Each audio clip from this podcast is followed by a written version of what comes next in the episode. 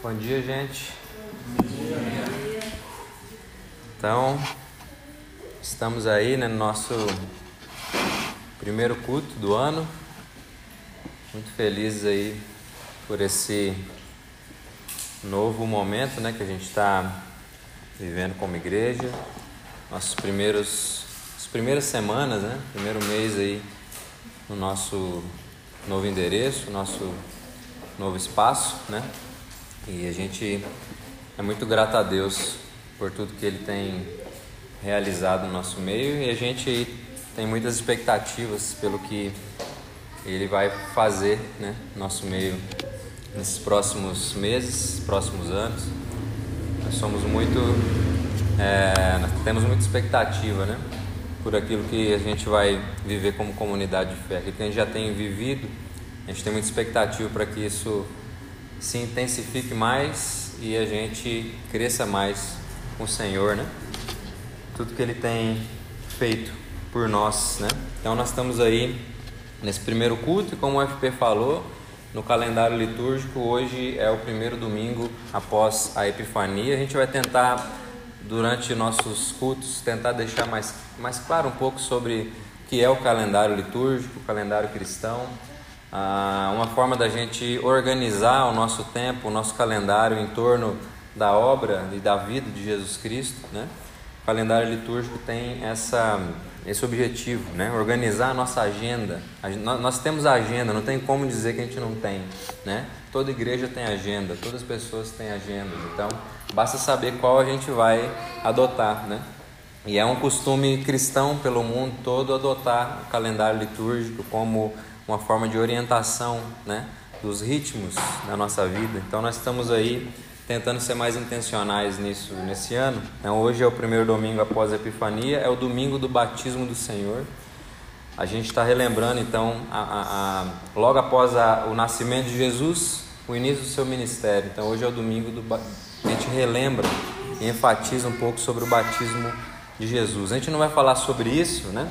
Mas a gente vai manter essa reflexão sobre o calendário litúrgico, domingo após domingo, para a gente poder estar tá sempre se, é, se sentindo, por assim dizer, e não só se sentindo, mas sendo intencionais em habitar a história de Cristo, né? a obra e a vida de Cristo.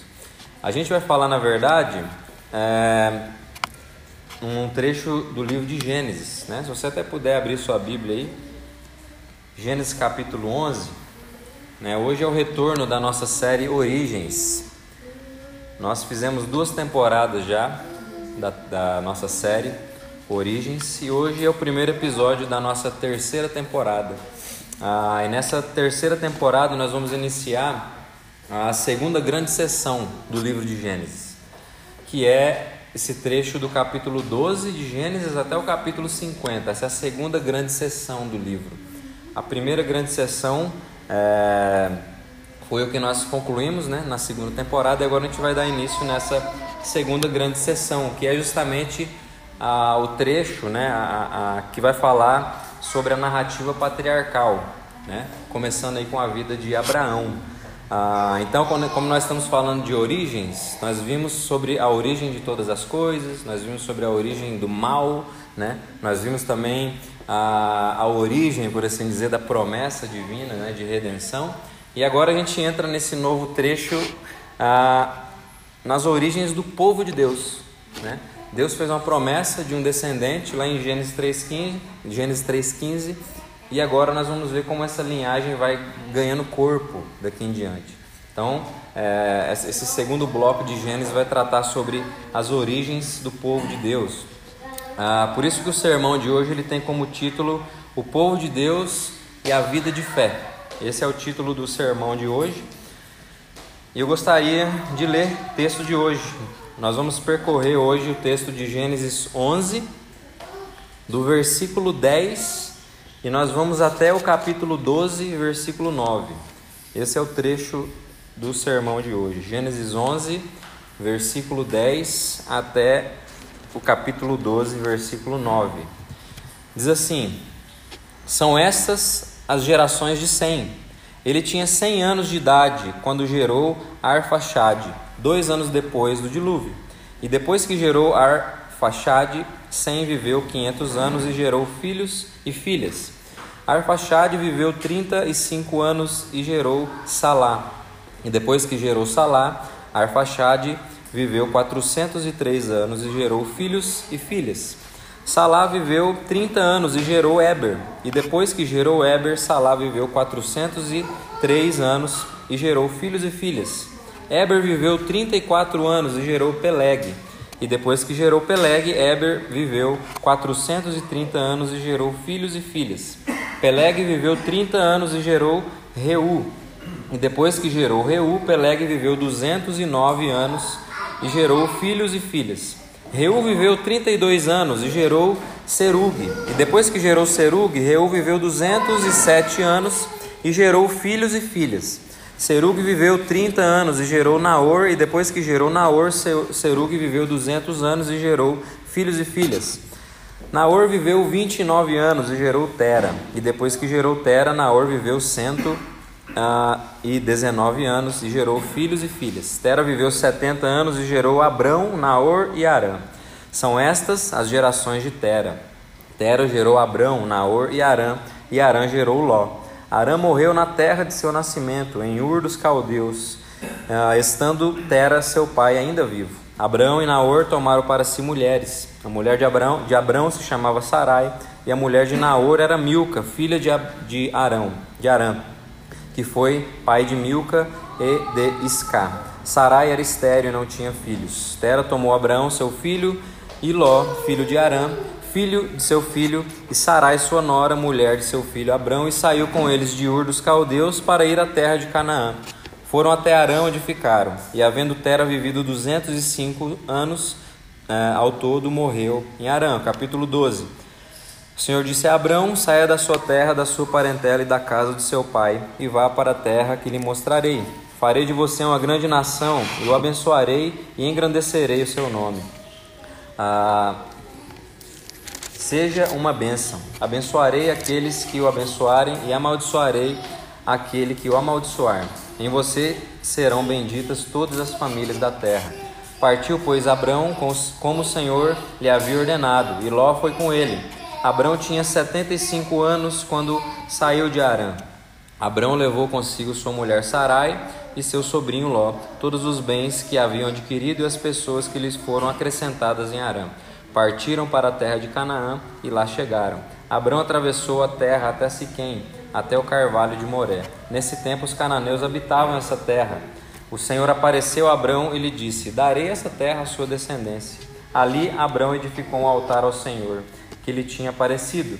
Passado dali para o monte a leste de Betel, armou sua tenda, ficando Betel a leste e Ai a oeste. Ali edificou um altar ao Senhor e invocou o nome do Senhor. Depois Abrão partiu dali, indo sempre na direção do Negueb. Até aqui. Amém? Vamos orar. Pai, quero te agradecer mais uma vez pela sua palavra. Muito obrigado, Senhor, porque o Senhor é um Deus que vem em nossa direção. O Senhor é um Deus que não nos deixa à deriva nesse mundo. Então, quero agradecer pela sua palavra disponível a nós e entregue a nós com poder, Pai. Poder do seu Espírito. Eu peço que o seu Espírito venha abrir nosso entendimento, nossos corações, para que nós possamos aprender e ser edificados, ó Pai, pelo Senhor. Em nome de Jesus. Amém. Então, gente, ah, que nem eu falei, a primeira grande sessão né, de Gênesis, sessão ah, que nós já trabalhamos aqui, é essa sessão que percorre aí o capítulo 1 até o capítulo 11, que vai apresentar a criação do mundo, da humanidade em geral, a sua queda na corrupção e rebelião e a promessa de como Deus vai lidar com isso. Isso é o que está nessa primeira grande sessão de Gênesis. A gente chama isso é, na teologia de história primeva, uma história antiga, né? uma história muito velha que fala sobre as origens de todas as coisas. Né? E a segunda grande sessão, que é essa que a gente está entrando hoje, que vai do capítulo 12 até o 50, vai apresentar a formação de uma única família a partir da qual Deus criou um povo, eh, estabeleceu esse povo na terra e conferiu o potencial de abençoar toda a humanidade. Então aqui esse segundo bloco, esse grande bloco, grande seção de Gênesis apresenta aí as origens do povo de Deus, né?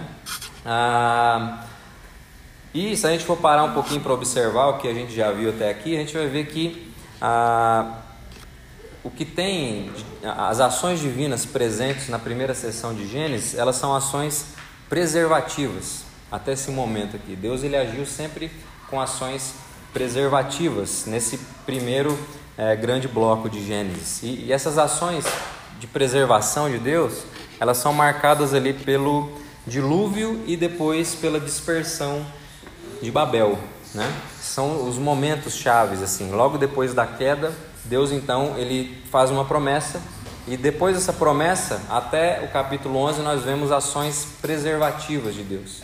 Em Noé, logo depois do dilúvio, Deus faz uma aliança com a criação, com a terra, né? Por quê? Porque ele tem um plano de redenção. Então ele tem uma, uma aliança, ele estabelece uma aliança unilateral né? e incondicional de preservar a criação, porque ele tem um plano.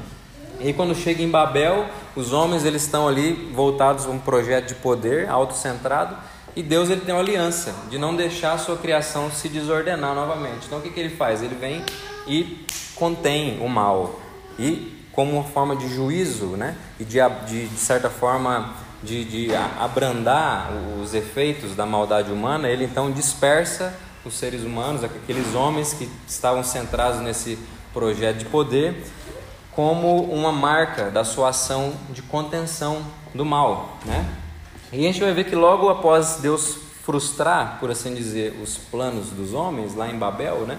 Ah, Deus então ele vai dar agora início ao seu projeto. Né? Até aqui ele conteve o mal, só que de Gênesis 12 para frente, agora Deus vai começar a dar início, ele vai dar start num projeto diferente. Então que a gente tem um contraste. Para a gente entender a, a história de, Abra, de, de Abraão, né? Abraão, futuramente, e a, o que significa o povo de Deus no mundo, você precisa entender o contraste com Babel.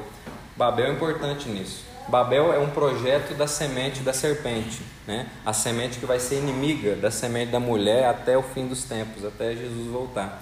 E são projetos sempre autocentrados, firmados nas competências humanas, firmados nas potencialidades humanas, de onde se pode chegar com as suas habilidades, né, com os seus dons. Né? É o uso da, das dádivas de Deus para os benefícios próprios, particulares.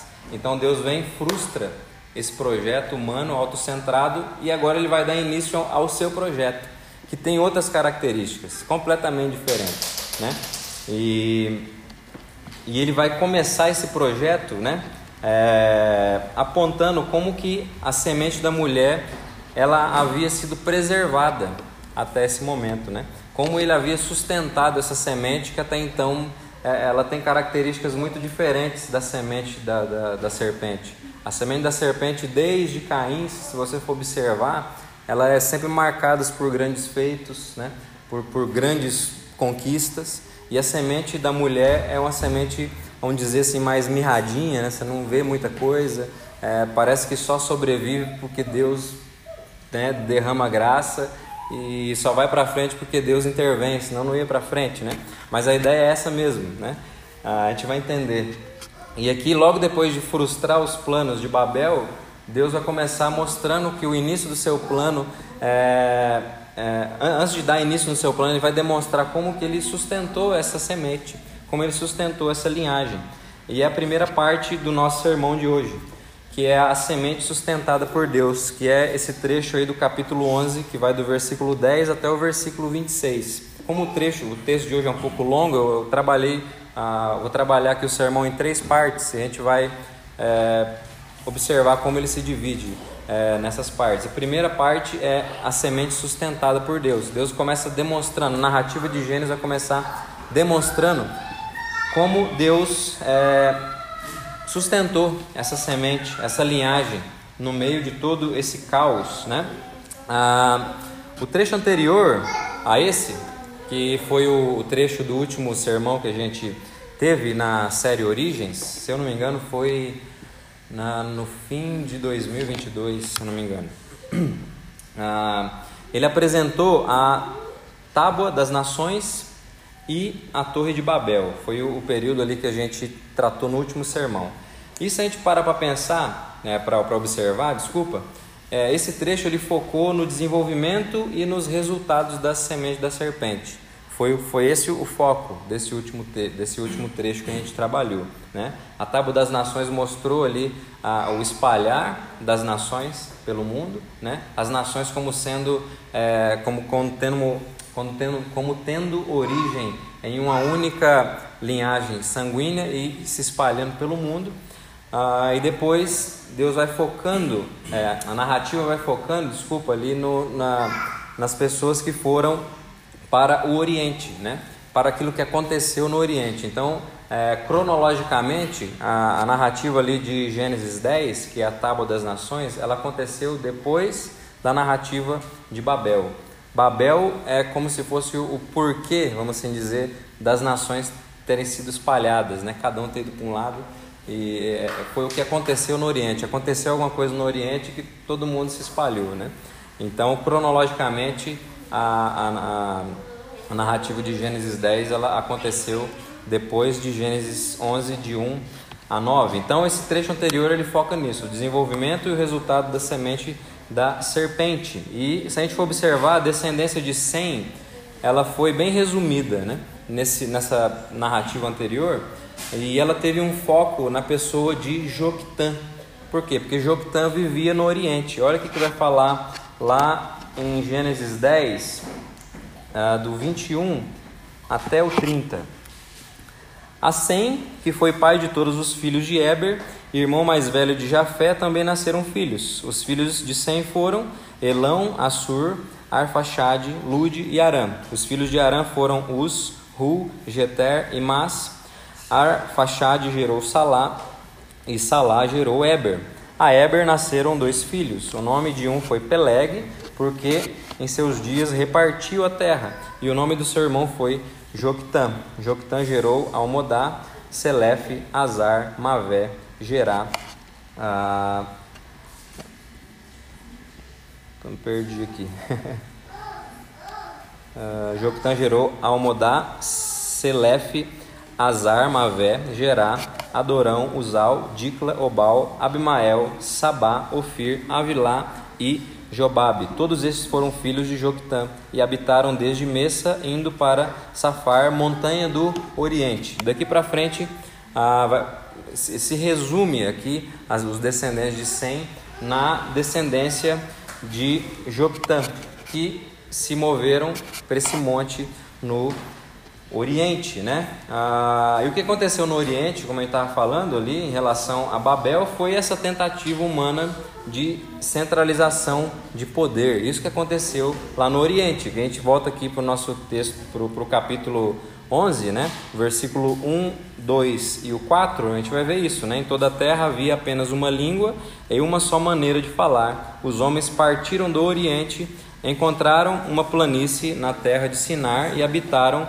ali. E o versículo 4 disseram: Venham, vamos construir uma cidade, uma torre, cujo topo chega até os céus, e tor tornemos célebre o nosso nome, para que não sejamos espalhados por toda a terra. Então, esse, esse, é o que aconte, isso é o que aconteceu no Oriente, um projeto humano autocentrado.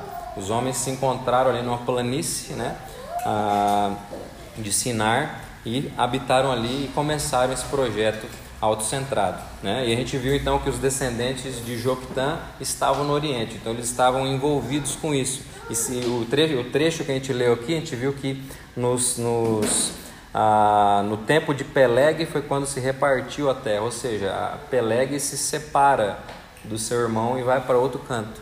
Né? Ele não participa, de certa forma, dessa, desse motim, vamos dizer. Né? Ah, então a gente está vendo que esse trecho anterior está focado em mostrar isso, né?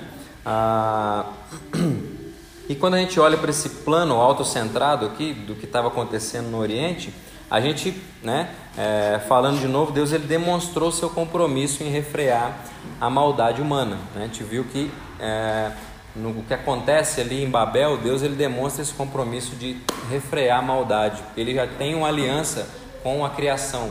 Ele tem uma aliança em sustentar a realidade porque ele tem um plano. Então ele vem e, e, e refreia essa maldade humana, refreia aquele projeto autocentrado. Tudo isso para quê? Para demonstrar a limitação né, humana, principalmente a limitação das é, destrezas e das capacidades autônomas do ser humano e também para colocar aí a aliança noaica em ação. Deus tem uma aliança e ele então ele se coloca é, fiel às suas alianças, fiel à sua palavra. É justamente o que os versículos 8 e 9 do capítulo 11 vão dizer, né? Assim o Senhor nos dispersou dali pela superfície da terra e pararam de edificar a cidade. Por isso a cidade foi chamada de Babel, porque ali o Senhor confundiu a língua de toda a terra e dali o Senhor os dispersou por toda a superfície dela. Isso aqui é interessante por quê, gente? Porque enquanto nós estamos vendo aqui esse movimento de Deus em relação à semente da serpente, esses projetos humanos, ah, enquanto a semente da serpente ela é confundida, ela é dispersada, que é um sinal de maldição de Deus, de juízo, né? Ah, nós, vamos, nós vamos observar no texto que a gente está lendo hoje que ah, a semente da mulher, ao contrário disso, ela é sustentada, ela é guardada por Deus. Deus guarda a linhagem que ele separa para si, ele sustenta isso, né? Ah, e ele guarda para quê? Para que, ao contrário da dispersão que Deus fez com a semente da serpente, ele sustenta a semente da mulher para que essa semente seja reunida novamente, para que haja uma reunião. Então é, é um movimento contrário do que acontece com a semente da serpente. Enquanto Deus refreia e espalha sempre como contenção do mal, a semente da mulher Deus sustenta, guarda para que ela seja reunida. Isso, isso não é uma coincidência do porquê hoje a comunidade de fé se chama igreja, congregação reunião. Isso não é à toa, gente. É porque Deus sustentou uma semente para que o seu povo seja reunido, para que haja um movimento contrário do que aconteceu em Babel. É isso que acontece hoje. Igreja significa isso: assembleia, reunião, povo que Deus está reunindo. Isso é porque Deus ele tem um compromisso com a sua palavra e com as suas promessas e ele sustenta essa linhagem da mulher. Então, ah, Deus tem um compromisso com esse povo, né? Enquanto a semente da mulher está sendo confundida e dispersada, a semente da serpente está sendo confundida e dispersada, a semente da mulher está sendo sustentada para que seja reunida. A gente está vendo aqui claramente uma reversão dos efeitos da queda. Deus está em movimento, revertendo esses efeitos causados pela rebelião. É justamente o que a gente vai ver nesse primeiro trecho aqui, né? A gente está vendo, na verdade, nesse primeiro trecho do capítulo 11, do 10 até o versículo 26. E é aqui que a gente vai ver então a narrativa passando a focar a descendência de Peleg, né?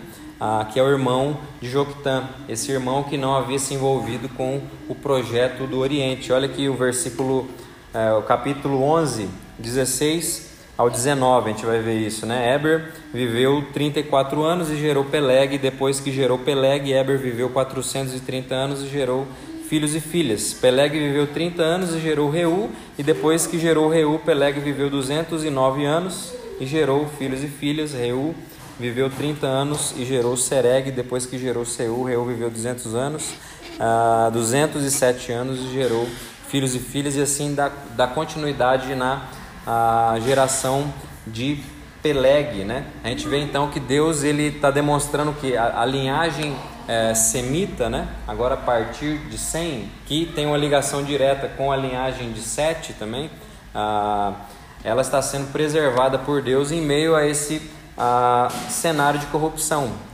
né? Enquanto Joctã estava envolvido ali com a, a, os planos do Oriente, Deus guarda a descendência de Peleg ah, porque ele tem uma promessa, ele tem um compromisso com essa semente, né? E, então, assim, da mesma maneira que a, a linhagem é, de Sete, né? Ela desembocou em Noé como uma figura central da intervenção de Deus no mundo, agora essa linhagem de Sem vai desembocar em Abrão como sendo uma nova figura da ação divina, desse movimento redentivo de Deus. Nós temos momentos né, chave para a gente entender as ações divinas. Né? É, uma, se a gente partir de Adão até Noé, nós temos ali um, um momento chave. Se você parte de 100 até Abraão, você tem outro momento chave. Então ela sempre desemboca em alguns momentos para a gente entender que Deus ele está mantendo o seu plano, seu plano em ação. Por isso que a gente tem esse monte de nome aqui, né? De filho de não sei quem, que gerou não sei quem, que foi não sei para onde. Isso não é à toa, né? Às vezes é meio, parece meio, ser meio chato, mas isso aqui na verdade está demonstrando como que Deus sustenta a linhagem do seu povo, né? Em meio a um mundo é, de corrupção. E isso desemboca em Abrão, né? Todo esse, esse essa linhagem que Deus está sustentando chega nesse momento que vai desembocar em Abrão, os versículos 24 até o 26 vão dizer isso, né? Naor viveu 29 anos e gerou Tera, e depois que gerou Tera, Naor viveu 119 anos e gerou filhos e filhas. Tera viveu 70 anos e gerou Abrão, Naor e Arã, né? Então, nós temos aqui a pessoa de Abrão surgindo nesse momento. Só que é interessante que, diferente de Noé, que nem estava falando, né? que foi uma intervenção de, de contenção, por assim dizer, Deus trouxe um juízo né? Ali para conter o mal também que estava se espalhando muito pela terra. Ah, agora, diferente dessa intervenção de contenção que aconteceu com Noé, em Abrão nós temos esse início de um novo projeto. E é justamente sobre isso o segundo ponto aqui do sermão, que é o início do projeto divino, que é esse trecho que vai aqui do versículo 27 do capítulo 11 até o versículo 3 do capítulo 12. Deus está dando início a um novo projeto. Né? Então, diferente de Noé, é, Deus agora vai começar algo. Ele não vai só conter e, e, segurar, não, ele vai agora dar start num projeto, no seu projeto divino. E a primeira coisa que a gente vê aqui nesse início do projeto divino é que esse projeto envolve pessoas normais. Isso é muito importante para a gente pensar. A gente tem que pensar nisso. O projeto envolve pessoas normais que estão inseridas no mundo, na cultura, né? Então, é, aqui a gente vai ver o texto falando sobre habitantes de Ur, pessoas normais, né? O versículo 27 até o 28. É, estas é, são essas as gerações de Tera. Tera gerou Abrão, Naor e Arã, e Arã gerou Aló. Ah, Arã morreu na terra de seu nascimento, em Ur dos Caldeus, estando na terra seu pai ainda vivo. Então ele está falando de gente que vivia nos centros urbanos de possibilidades. Ur era um centro comercial importante para aquela região ali. Não era qualquer lugar. Então era gente que precisava estar em lugares de oportunidades, como qualquer pessoa, né? Quem que já viu né, o, o êxodo de pessoas do Nordeste para São Paulo em busca de oportunidades, porque é uma cidade maior, aquela coisa. O ser humano sempre foi assim, gente. Sempre foi assim. E quando Deus começa esse projeto, ele vai começar com gente que é assim. Né? E a gente precisa pensar nisso, porque a gente tem uma tendência de achar que Deus ele usa gente extraordinária. Não sei da onde a gente tirou isso. Não sei da onde a gente tirou isso. Na verdade, eu acho que faz parte do nosso anseio, né? Esse anseio que o ser humano tem para o eterno, a gente está sempre procurando o eterno no temporal, né? E aí a gente está tentando transformar seres humanos normais em, em, em, seres humanos extraordinários. Por isso que, que, é muito comum você ver um certo tipo de endeus, endeusamento de líderes, né? De, e tudo mais, achando que esse povo é extraordinário de alguma maneira. Não é, gente. É ser humano como qualquer um outro. E aí, como o ser humano é mau, se aproveita dessa desse anseio que a gente tem, né? E aí usa das pessoas, né? Usa do, do, desses momentos aí de, de, de, busca desenfreada do ser humano por referências, né? Mas a gente está vendo o texto aqui que se trata de uma família, o início do projeto de Deus se trata de uma família normal que vivia numa cidade com oportunidades, com possibilidades. Povo simples e, e muito provável um povo pagão, né? que tinha sua vida orientada por pelos ritmos pagãos da vida. Vários desses nomes aqui, o nome de Sarai, Milca, por exemplo, é, aponta mais ou menos uma possibilidade de ser uma família adoradores da lua, por exemplo. Né? É uma grande possibilidade. Então a gente tem Deus separando gente, pecador, trabalhando com pessoas pecadoras, né? normais, comuns, para dar início no seu projeto. É esse tipo de gente que Deus está usando. Só que ao mesmo tempo, né? Ah, mesmo se tratando de pessoas normais, ah, não foi uma escolha arbitrária de Deus. Né? Não é também assim, Deus não é arbitrário. Ele tem um, ele, ele, fez uma promessa, ele está sustentando uma linhagem que nem nós vimos, né? Que nem eu falei, né? Ah, por exemplo, Noé ele foi o décimo patriarca da linhagem de Adão e Abrão é o décimo patriarca da linhagem de Sem. Então são momentos específicos. Então, ao mesmo tempo que são pessoas normais, né? Ah, que estão inseridas aí na cultura, influenciadas pelos movimentos culturais, né? Também Deus ele tem, né, a sua forma de trabalhar extraordinariamente nos seus, ah, na sua maneira de conduzir o seu plano. Então, Abraão é o décimo patriarca da linhagem de Sem, assim como Noé foi o décimo patriarca da linhagem de Adão. Né? Deus está conduzindo uma linhagem, essa linhagem é de pessoas normais, de pessoas comuns, né? E são de pessoas afetadas e também limitadas pelos efeitos da queda. Olha aqui o que vai dizer no versículo 29 e 30. Ó. Uh, Abrão e Naor tomaram para si mulheres. A mulher de Abrão chamava, se chamava Sarai e a mulher de Naor era Milca, filha de Arã, que foi pai de Milca e Isca. Sarai era estéril e não tinha uh, filhos. Então, a gente está vendo aqui gente que era afetado pelos efeitos da queda. Sarai era estéreo e não podia ter filhos. Isso aqui talvez para hoje, na cultura pós-moderna, que o povo nem filho quer ter, parece não ter muita coisa. Ah, não podia ter filho, beleza, arruma um cachorro. Né? Isso é muito comum né? para nós hoje. Talvez a gente não entenda o peso que isso tinha na época lá. Ser estéreo na época, gente, era ser um fracassado. Você não ia, né? Você não ia continuar. Né? Na verdade, isso continua sendo importante, é a gente que né, desvalorizou. Mas nessa época aqui, era muito importante. Então, Sara era uma fracassada na sociedade. Né? Era uma pessoa que iria ter sua vida condenada às margens de uma sociedade. E Abraão era um velho também fracassado. Né? Então, essas pessoas normais que Deus chama é, são pessoas que enfrentam os, as desordens da queda no seu próprio corpo né? na sua própria vida. Não, não, é, não é gente perfeita, é gente que está sofrendo com os males do mundo, os males que Deus está buscando reverter, né? os males que Deus está buscando é, reparar. Ah, e por que, isso é importante, gente? Isso é importante porque são esses fracos, justamente esses fracos aí, que iriam refletir a força do Deus verdadeiro. É isso aí.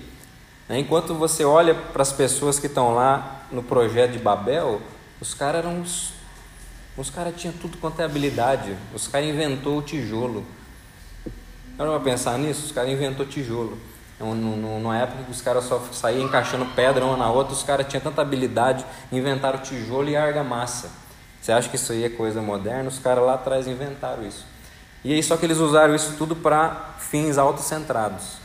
Entende? Então Deus, né, Deus vem e refreia isso. E, e quando ele vai iniciar o projeto, está esperando uma, uma, galera assim, né, de ponta, chama um velho que não pode ter filho, né? E uma velha renegada na sociedade. Que negócio é esse, né? Mas é isso mesmo, porque a ideia da linhagem da, da, da mulher não é ser sustentada nas suas, na sua autossuficiência, mas ela é se firmar na suficiência do Deus que está conduzindo um projeto de redenção. Essa é a ideia. Então Deus está deixando, é, Deus faz questão de que isso seja claro na sua narrativa de como Ele conduziu as coisas. Eram pessoas fracas, porque não era a força humana que é para ser é, é, para ser é, escancarada aqui. Era a força dele que é para ser é, é, demonstrada e que a sua glória volte a ser volte a ser testemunhada e experimentada no mundo, né? Então é, são justamente esses fracos aí que iriam refletir a força do Deus verdadeiro, né? Se a gente for ver também, Deus ele faz com que as coisas, é, ele conduz um plano, que nem, ah, que nem na, na, oração que eu fiz eu falei sobre Deus não nos deixar à deriva, ele, ele vem em nossa direção, né? Ah, e Deus nunca fez isso, Ele nunca deixou o seu povo à deriva, né? Ah, se a gente for ver a, o patriarca Abraão, né, a família de Abraão, eles já estavam sendo preparados pelo Senhor na sua jornada. Eles eram pessoas normais, né, cheios de problemas. E, então precisava uma preparação. Deus precisava preparar esse tipo de gente. Né? E é assim que ele continua fazendo. Olha o versículo 31 e 32. Ó. Ah, Tera tomou Abraão, seu filho, e Ló, filho de Arã, filho de seu filho Sarai, sua nora, mulher de seu filho Abrão, e saiu com eles de Ur dos caldeus para irem à terra de Canaã foram até Arã, onde ficaram. E havendo Tera vivido 205 anos ao todo, morreu em Arã. Então você vê que a família de Abrão, eles já estavam inseridos num tipo de peregrinação. Né? Do mesmo jeito que a gente vê hoje em dia, né? Essas, esses movimentos né, de pessoas saindo de interiores e indo para grandes cidades, também é comum pessoas de grandes cidades ir para lugares menores em busca de oportunidades, certo? O meu avô, por exemplo, ele veio da Paraíba para o Paraná e o, o meu pai e os irmãos dele foram para Rondônia, né? Depois. Então eu sou neto de paraibanos filho de paranaenses e os meus primos são tudo rondonienses. É uma mistura maluca assim.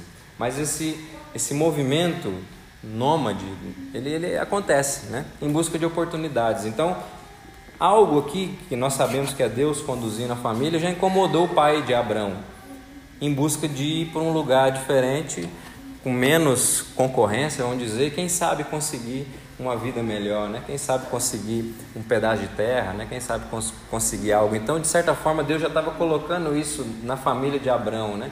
Uma busca por um lugar, talvez um, conseguir comprar um pedaço de terra, conseguir viver, né? É, é empreender algo diferente, né? Fora desse, dessa grande civilização, onde já tem é, é, muita gente que, que domina, que comanda as coisas, né?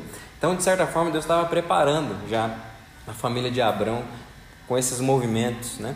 Esse, esse desprendimento, né? sair desse, desse lugar é, onde é, é, lugares cheios de possibilidades para experimentar lugares aonde você não sabe para onde você vai e precisa depender é, do que está no seu horizonte, né? depender de certa forma é, é um nascimento de talvez a gente poderia dizer de um movimento de fé, né? Então Deus estava preparando os seus, essas pessoas normais, cheias de problemas, Deus já estava treinando isso, né?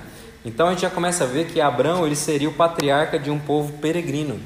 Ele começou antes do seu pai morrer a peregrinar, né? Ele começou antes do seu pai morrer a se locomover em direção a, a, alguma coisa. Isso aqui é muito interessante porque vai completamente contra a, a é um contraste daquilo que é a cultura pagã. Né? A cultura pagã não tem horizonte. A cultura pagã é determinista. Por quê? Porque eles divinizavam os ciclos naturais da vida, né? O paganismo é isso. O paganismo ele diviniza os ciclos naturais. Então o mundo ele vive um ciclo, né? As estações. A gente está preso nisso. Não tem horizonte, né? Para o pagão não existe horizonte. E a família de Abraão começa a se mudar. É óbvio que eles não eram os únicos a fazer isso, mas um, tipo de, de, de, quebra de visão, de perspectiva já estava acontecendo. Existe um horizonte, né? Dá para a gente sair desse ciclo, né? E, e, e experimentar talvez um, um, um, algo melhor, algo diferente, né? Então isso já é diferente assim para o conceito pagão da época. Não tem horizonte, não tem futuro. E aí Abraão então começa a caminhar para um lugar, a sua família começa a, a, a ir. E justamente por quê? Porque ele seria o patriarca desse povo que seria um povo peregrino, mas um peregrinos da fé, né? Ah, iluminados por um novo horizonte. É óbvio que a promessa de Deus foi feita a Abraão, não o pai de Abraão, mas como a gente viu, Deus já estava trabalhando nele algo, né? Deus já estava colocando esse, esse anseio em ir em direção a um horizonte no seu coração, né? Deus já estava trabalhando isso. Ah, e tudo isso, esse movimento de peregrinação, Abraão ele seria ah, o patriarca desse povo peregrino, mas não seria a, a, diferente dessa ideia de pessoas que estão indo para um lugar buscar novas oportunidades, né? simplesmente pelo incômodo né? de querer é, é, construir algo diferente. O, o que Deus está formando em Abraão aqui, para que reflita no seu, né? nos seus descendentes, no povo no qual ele vai ser o patriarca no futuro, é que esse, o movimento divino do projeto no qual ele vai ser envolvido é, diz respeito a ser não, não impulsionado e animado por um anseio de, de uma coisa nova, simplesmente, né? mas ser animado pelo poderoso e eficaz chamado divino. Isso é completamente diferente. Então, o horizonte de esperança do povo que tem Abraão como patriarca não é o horizonte de esperança de desejos, de projetos humanos, de realização. Não é isso. É uma motivação que vem do chamado divino do chamado divino que é poderoso e que é eficaz. Olha o versículo 1 do capítulo 12, né? O Senhor disse a Abraão: Saia da tua terra, da tua parentela e da tua casa e da casa do seu pai e vá para a terra que lhe mostrarei. Então, assim, o que está motivando Abraão a sair não é simplesmente agora um, desejo de conquistar algo, mas é uma voz, né, um chamado que está empurrando ele, que está fazendo ele está animando ele, está motivando ele. E isso aqui é importante a gente pensar nisso, porque quando, quando a gente fala que Deus é quem toma a iniciativa e vem em direção a pecadores, isso aqui é muito importante. Isso é muito importante, por quê? Porque foi a mesma palavra que atingiu a criação lá no começo de tudo, né? A, e, a, e a criação responde, né? Deus falava haja e a coisa acontecia. Deus falava separa e as coisas separavam, né? Deus falava preencha, forme, as coisas preenchiam e se formavam. Então a palavra que ia e não voltava vazia, tinha uma resposta da criação de Deus, né? E agora nesse momento aqui de recriação, vamos dizer, né? Deus está recriando, está começando de novo um projeto agora com a realidade da queda, de, de toda essa desordem. Essa mesma voz, essa mesma palavra, esse mesmo chamado atingiu Abraão também. A mesma coisa atingiu Abraão, né? E o que, e o que esse chamado fez com Abraão? Da mesma maneira que a criação respondeu, Abraão também respondeu. E Abraão foi, ele começou a ser dirigido para um horizonte de ordem também. Ele sai desse do que ele estava vivendo, essa desordem caótica, pagã e tudo mais, e agora ele é atingido por esse chamado e começa a ser dirigido a um horizonte de ordem também, né? a um horizonte de bênção. Assim, ah, e, é, é interessante a gente pensar nisso porque ah, lá na criação, não é a criação que era ah, o, o, o, o foco da coisa, né? O foco da coisa era a palavra de Deus que estava indo e as coisas aconteciam. Aqui em Abraão é a mesma coisa. Né? Quando a gente lê e estuda sobre Abraão, a gente precisa entender que o foco não é simplesmente a obediência de Abraão. Tem muita gente que usa Abraão como um modelo moral. Né? Cara, Abraão era o cara. Né? Ele escutou e obedeceu. Não, gente, não é isso que você tem que pensar. Você tem que pensar, cara, o chamado divino é poderoso demais para tirar um pagão do seu lugar e fazer ele caminhar para um, um lado que ele nunca iria.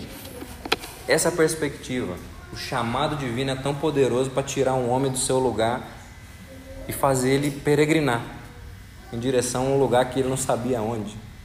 Entende? Essa perspectiva. Da mesma maneira que a palavra de Deus trouxe tudo à existência, ela também trouxe tudo à existência na vida de Abraão. E ela continua trazendo tudo à existência hoje dirigindo um patriarca, em consequência, um povo, para um horizonte de ordem, né? de bênção. Isso é importante para a gente pensar. Né? E quando a gente fala desse horizonte de ordem e de bênção, né? que agora Abraão está indo, impulsionado pelo chamado divino e não simplesmente pelos seus desejos, né? Ah, é justamente a reversão das desordens, da maldição da queda. Vamos ler o versículo 2 e 3 do capítulo 12. Farei de você uma grande nação e o abençoarei e engrandecerei o seu nome. Seja uma bênção. Abençoarei aqueles que o abençoarem e amaldiçoarei aquele que o amaldiçoar. Em você serão benditas todas as famílias da terra. Então, aqui, essa, essas promessas, elas não são aleatórias. São promessas que demonstram a reversão das maldições da queda. Né? A queda ela rompeu com a relação espiritual, social e ambiental do homem. E essas promessas aqui que Deus está fazendo a Abraão, se você parar para pensar, elas se referem à terra, né? à semente, descendência e à bênção divina. Então você tem três relações aqui sendo restauradas. O homem vai voltar a ser abençoado por Deus, o Deus que ele não tem mais contato, né? foi expulso da sua presença, o homem vai voltar a ter uma semente, porque as relações sociais do homem foram rompidas e a, a, a uma saudável relação e multiplicação humana né, foi perdida. E a forma que o ser humano se relaciona com a própria terra, né? a, a forma de habitar a terra, mas estar na terra não para o benefício próprio, mas para ser mordomos e usufruir dessa realidade para abençoar os outros. Então, a, as promessas feitas a Abraão são promessas que demonstram um horizonte de ordem, mas ordem do que? Da reversão que a queda causou no ser humano. É sobre isso que, que se trata aqui, esse, essas promessas de Deus, né? Ah, isso é importante a gente pensar, por quê? Porque Deus ele não está chamando Abraão aqui nesse momento para ser esse patriarca de um povo, né? Ah, simplesmente para ele ser portador de uma benção. Deus não está chamando Abraão para portar uma benção, né? Mas para se tornar uma benção. Isso é muito diferente. Deus está querendo que Abraão se torne a própria benção. Né? Deus está querendo que Abraão seja o, o Senhor benção, vamos dizer. Né? Ele tem que ser a benção. Então é um projeto é, diferente. E se a gente for parar para perceber, essa mesma palavra que formou e preencheu a criação lá no princípio, é o mesmo chamado, a mesma palavra que agora vai transformar Abraão e a sua descendência numa bênção. É a mesma palavra, é a mesma voz poderosa e eficaz que está chegando e que está trazendo vida onde não tinha, ordem onde era desordem. Entende? Então isso aqui é muito importante para gente, a gente parar para pensar, né? Quando nós falamos aí sobre o início do projeto divino, Deus está chamando Abraão para que ele seja o patriarca desse povo que agora está sendo impulsionado pela palavra divina, mas não apenas impulsionados, sustentados por ela e transformados por ela para que eles encarnem a realidade de bênção no mundo, a realidade de reversão dos efeitos da queda. Né? E tudo isso pelo, pelo compromisso divino e pelo poder da palavra divina, não simplesmente por desejos e interesses humanos. Nenhum ser humano quer ser bênção. Depois da queda, nenhum ser humano quer ser bênção. Nenhum. Eu e você, a gente não quer ser. Né? E se você for bem honesto, você vai saber que isso é verdade. Né? Não quer. A palavra divina é que alcança a gente e faz um regaço na nossa vida. Né? Esse é o ponto. Né? Então Deus ele está transformando, ele transformou Abraão, Abraão para se tornar essa bênção ah, e para responder em fé. E a resposta de fé foi o que? Uma peregrinação. Ele começou a ir, ele foi. Ele saiu de onde ele estava e foi para a terra que Deus ia mostrar. Ele consegue é, é, ser liberto do sistema, vamos dizer, cultural pagão, né, de ciclos naturais, de determinismo natural, e passa agora a ter um horizonte de ordem na frente dele, que não tinha um horizonte de agora habitar a terra de forma diferente, né? de ser pai de uma descendência que pela cabeça dele ele nunca poder, poderia ter. Percebe o que ele está faz, fazendo? Um cara casado com uma mulher estéril está indo em direção a uma terra para ter uma grande nação. Isso aqui é uma loucura. Gente. Ou isso aqui é loucura, ou isso aqui é uma ação divina que está impulsionando esse cara. Entende? nós cremos que é uma ação divina, não é uma loucura. Tanto que nós já sabemos o resultado dessa história. Né? Então, ah, Abraão é esse patriarca que começa essa peregrinação. Né? E a gente vai ver esse último ponto do sermão de hoje, que é justamente sobre a peregrinação dos que vivem pela fé. Esses que são atingidos por esse chamado e que, por causa do poder eficaz desse chamado, agora consegue responder e consegue caminhar em direção à realidade que na nossa cabeça seria impossível, né? que é a, a, reordenação do mundo, a reordenação de todas as coisas. Isso é impossível para nós. Né? Ah, e o povo de Deus é esse povo que percorre essa peregrinação. Então nós vamos ver agora sobre a peregrinação dos que vivem pela fé, que é os, são os últimos versículos do nosso trecho de hoje, né? que vai ali do versículo 4 até o versículo 9. Ah, e nós vemos aqui, né, reforçando que foi justamente por ter sido animado e pelo chamado poderoso e eficaz do Senhor que Abraão respondeu em fé. Abraão não fez isso pelos seus desejos naturais, ele fez isso porque a palavra de Deus o atingiu. Ah, olha os versículos 4 e 5. Ah, partiu, pois, Abraão, como o Senhor lhe havia ordenado, e Ló foi com ele. Abraão tinha 75 anos quando saiu de Arã. Abraão levou consigo sua mulher Sarai, seu sobrinho Ló, todos os bens que haviam adquirido e as pessoas que lhe foram acrescentadas em Arã, partiram para a terra de Canaã e lá chegaram. Então Abraão tem agora um horizonte, né? Ele tem agora um, um horizonte, mas não um horizonte firmado nas possibilidades humanas. Ele tem agora um horizonte que é firmado nas possibilidades divinas. Porque aquilo que Deus prometeu para ele é só Deus mesmo para fazer, não tem outro jeito. Não tem como ele fazer aquilo. Então Abraão, Abraão agora tem um horizonte e ele vai em direção desse horizonte e isso precisa ser pela fé. Não tem outra maneira. E se a gente for parar para pensar nisso, o autor aos Hebreus lá na frente deixa isso muito bem claro, que Abraão ele tinha esse ele caminhou em direção à cidade que tem fundamentos, da qual Deus é o arquiteto e edificador.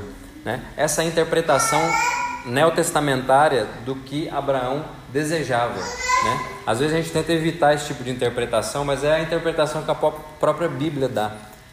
Diz que Abraão estava em busca disso. E se a gente for olhar o texto, as promessas e as condições dele, tinha que ser isso mesmo. Porque era, era uma realidade muito fora do, do, do padrão. Né? Então Abraão agora tem um horizonte de esperança né, firmado nas possibilidades divinas. E a gente viu que esse peregrino, essa pessoa que responde em fé e começa uma jornada de peregrinação em, em, em direção ao, ao, horizonte das bênçãos divinas, né, ele peregrina em uma terra hostil, em um mundo que não é favorável. Né? Olha aqui os versículos 6 ao 9, os últimos versículos do trecho de hoje. Abraão atravessou a terra até Siquém, até o carvalho de Moré. Nesse tempo os cananeus habitavam essa terra. Então o Senhor apareceu a Abraão e lhe disse: Darei essa terra à sua descendência. Ali Abraão edificou um altar ao Senhor que lhe tinha aparecido. Passando dali para o monte, a leste de Betel, armou sua tenda, ficando Betel a leste e Ai a oeste. Ali edificou um altar ao Senhor e invocou o nome do Senhor. Depois Abraão partiu dali, indo sempre na direção do Negueb. Então, o peregrino de fé é esse peregrino que está avançando em direção ao horizonte das possibilidades divinas, peregrinando num mundo hostil, completamente distinto. Ele vai chegar, ele vai ver que a terra está sendo habitada e dominada por gente que não não está vivendo nessas expectativas aí não. Gente que está vivendo firmada nas suas próprias competências, destrezas, e eles não estão para brincadeira. E Abraão chegou e viu os caras lá na terra percebeu isso. Mas o que ele fez? Ele foi embora? Não, ele não foi embora. Ele continuou ali. Ele tinha chance de batalhar contra esse povo e arrancar eles dali? Nenhuma. Era um velho. Vamos lembrar disso. Era um velho e uma velha, tá? Não tinha condição nenhuma. Nem filho o cara tinha. Então não tinha possibilidade nenhuma. Mas a vida de Abraão vai mostrar que esse peregrino de fé numa terra hostil, ele está comprometido em testemunhar do chamado que o atingiu né? em reivindicar a terra ao seu verdadeiro dono, ao seu verdadeiro rei. Ele chegou lá, ele viu aquele monte de gente dominando a terra, gente completamente envolvido com outros projetos que não o projeto divino. O que, que ele fez?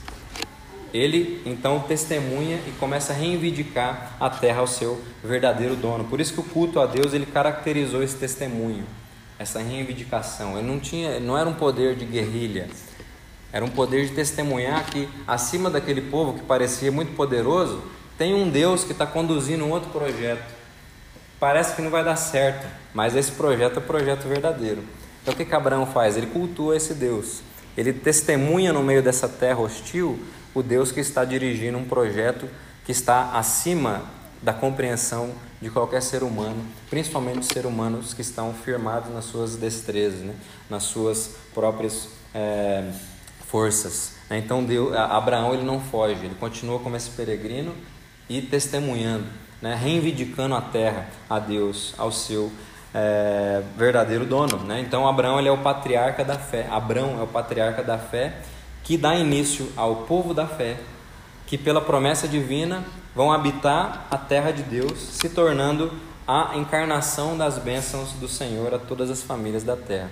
Então Abraão é esse homem, ele que deu esse primeiro passo. Né? E agora ele é o patriarca de um povo de fé. Não é só ele de fé. Seus descendentes são os descendentes da fé. Não tem como não ser. Porque ele foi gerado nisso aí. Abraão foi gerado nesse ambiente. Então o que vem depois de Abraão tem que ser gerado na fé. Não tem de outra maneira. Até o filho de sangue dele foi gerado na fé, gente. Até o filho de sangue. Então não tem como. Por isso que Abraão é o patriarca do povo da fé que vão habitar a terra de Deus para ser a encarnação da bênção de Deus no mundo, né? E essa é uma promessa muito grande, né, gente? Até parece impossível, né? Parece impossível, né? Mas ela seria impossível mesmo se ela tivesse firmada em Abraão.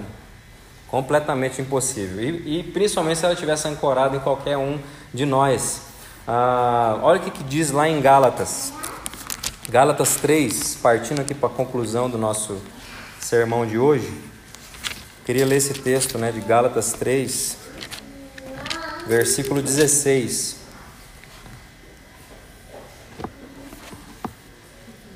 Gálatas 3,16 diz o seguinte, ó.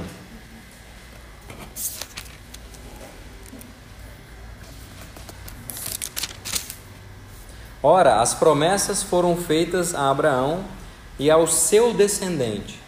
Não diz e aos descendentes, como falando de muitos, porém como de um só, e ao seu descendente, que é Cristo. Então, quando nós vemos essas promessas aqui feitas a Abraão de reversão dos efeitos da queda, de um horizonte de ordem na qual agora esse patriarca e todo o povo começa a, a, a caminhar e peregrinar em sua direção, isso não foi, não foi uma promessa firmada em Abraão ou no, nos seus descendentes. Foi firmado num descendente específico que é Cristo. O descendente foi prometido em Gênesis 3,15 e agora essa palavrinha de novo, descendente, aparece de novo aqui em Abraão. Essa palavrinha vai aparecer de novo lá em Davi, descendente que vai sentar no trono.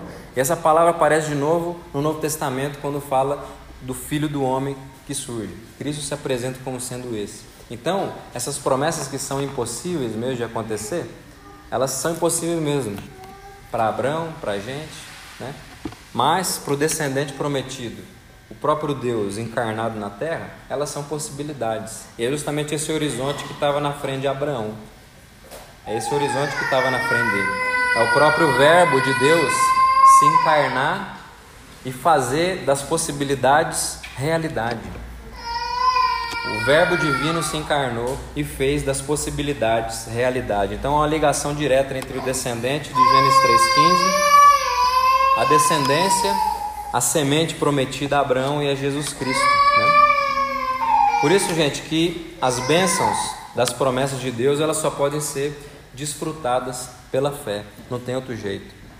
Essa, essa palavra que botou ordem nas coisas, que animou um patriarca, um povo, ela precisou se encarnar para que essas possibilidades se tornassem realidades.